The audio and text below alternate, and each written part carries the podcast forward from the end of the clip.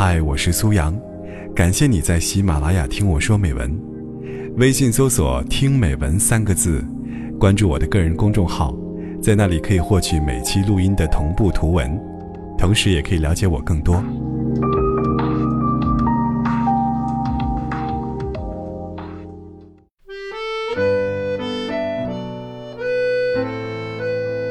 过完年，从老家回到了深圳，又晒起了冬日暖阳。冬日暖阳是最珍贵的，我坐在阳台上晒太阳，晒得昏昏欲睡。结果客厅里手机响了，有点不太情愿起身，结果手机一直在响，只好去接了。是我的朋友秦打过来的，刚一接起就听他呜咽的声音传来，我好郁闷呐，我被老公骂了。我有点惊讶，秦的老公是出名的修养好、脾气好，什么事能惹他开骂呢？秦支支吾吾地跟我说：“本来周末夫妻俩决定带孩子去游乐园玩，但她老公领导的一个电话，把她叫去开会了，加班。于是，秦只好自己带着孩子在家门口附近的公园玩。孩子刚刚三岁，正是精力旺盛、爱跑爱跳、不听话的时候。陪着孩子玩了一会儿，就坐在一边休息。孩子在十米远的地方自己坐滑梯。”然后他就拿出手机刷微信，一时刷得太投入了，再一抬头，发现孩子不见了。这一惊真是非同小可，他四处寻找，都没发现孩子的踪影，顿时就慌了神，赶紧打电话通知老公。这一下，老公会也不开了，赶紧开着车往家里赶。好在没多久，秦就找到孩子了，原来不远处有一个同龄的孩子。他们的孩子就跑过去跟对方玩了，因为玩得太专心，没注意到妈妈的喊声，而秦一直担心孩子是不是被人拐走了，反而没在附近找。看见失而复得的孩子，他觉得简直恍如隔世。要是孩子真的不见了，他都不敢想家里是不是已经翻天了。这时候，老公也赶了回来，知道他刷微信差点把孩子给刷丢了，气得要死。这个平时脾气很好的男人，难得的发了大火，说：“要是今天孩子不见了，咱们也不用过了。”秦从来没有这样被老公大声喊过，也狠狠回敬说：“本来一家人去游乐园玩，就因为你加什么破班，我才一个人带着孩子出门。要不是你加班，会出这样的事儿吗？你还好意思怪我？”她老公生气的说：“孩子是在谁手里走丢的？”你平时一回家就捧着手机不放，我都忍了。天天在一堆破群里，不知道在瞎聊什么。你看孩子的时候能不能上点心啊？做错事还这么强词夺理。秦理直气壮地说：“家是讲理的地方吗？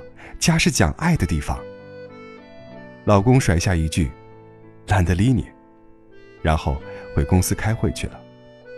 秦越想越委屈，就给我打电话，还说。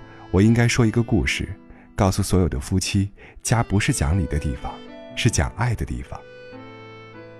我说：今天幸亏孩子没丢，你真的觉得自己一点错都没有吗？要是因为你的疏忽真的丢了呢？我都不敢想象啊！如果我是你老公，受到这么大的惊吓，又知道你刷微信刷成这样，我也生气呀。秦心虚地说：“那不是没丢吗？不过是虚惊一场。”你以为我不害怕呀？我当时真的怕死了，我也不敢想象啊。可是我也受到惊吓了，他不安慰我就算了，还这样骂我，真是气死了。我耐心劝他：“你老公真的已经算脾气好的了，要是换个脾气暴的，直接动手收拾你。我觉得你应该先跟他认个错，没尽到监护责任本身就是你的错呀。家不是讲理的地方，这句话。”不是让你用来豁免自己的。秦委屈的挂了电话，也不知道他能不能想通这一点。经常看见以“家不是讲理的地方”为主题的文章，倒不是说这些文章观点不对，而是很多看文章的人，往往只采取对自己有利的观点，片面偏激的利用这些观点，为自己的行为服务，为自己的错误买单。所以。家不是讲理的地方，成了很多女人做错事情不用承担责任的免责王牌，也成了男人必须无条件、无原则包容女人一切错误的最高准则。但是，这真的有助家庭和谐吗？不，在我看来，如果一个女人把这种观念贯穿于夫妻家庭中，基本上这个家庭都和谐不了了，因为没有最基本的是非观。一个人做错事情不需要认错，也不需要承担责任，长此以往，必然成为一个嚣张跋扈、唯我独尊的人。这句话只有在错的一方已经意识到错误，另一方因为爱而不肯责备时，才是真正的金玉良言。当他成为家庭成员的挡箭牌，肆无忌惮犯错时，这句话就是大错特错。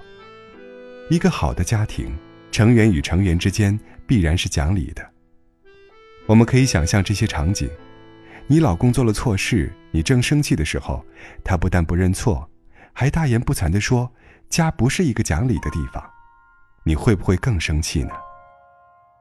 婆婆做错了事，并且这错事还不小，但她一点歉疚的意思都没有，理直气壮地说家不是一个讲理的地方，你会不会想吐血呢？每次在网上看文章。只要文章里涉及到女人也有错的时候，下面往往会有一堆女人留言说：“家不是一个讲理的地方。”总觉得好好的金玉良言，都有一种被生生的扭曲成了毒鸡汤的感觉。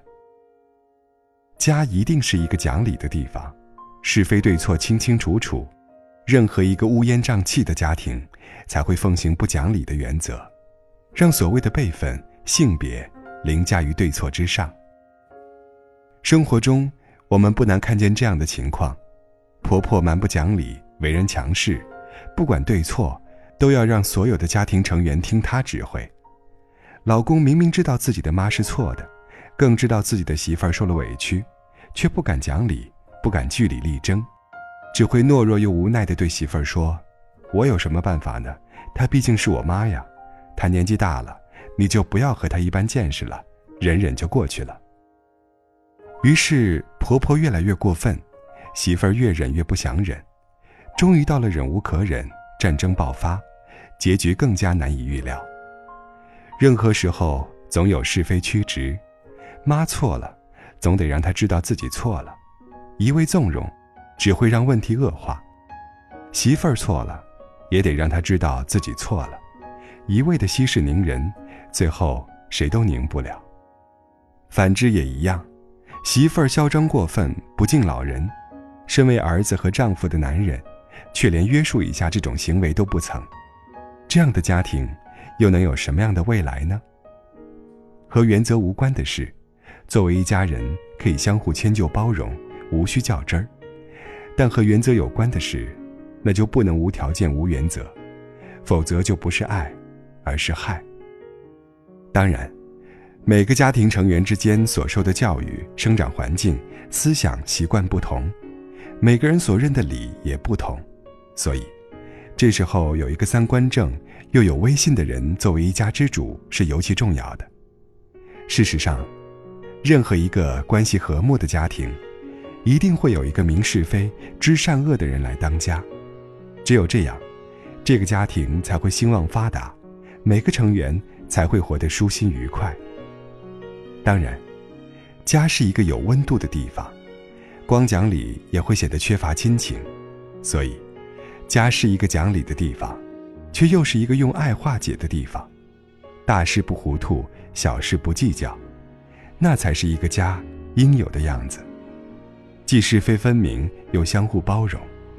另外，任何时候，道德都是用来自律，而不是用来要求别人的。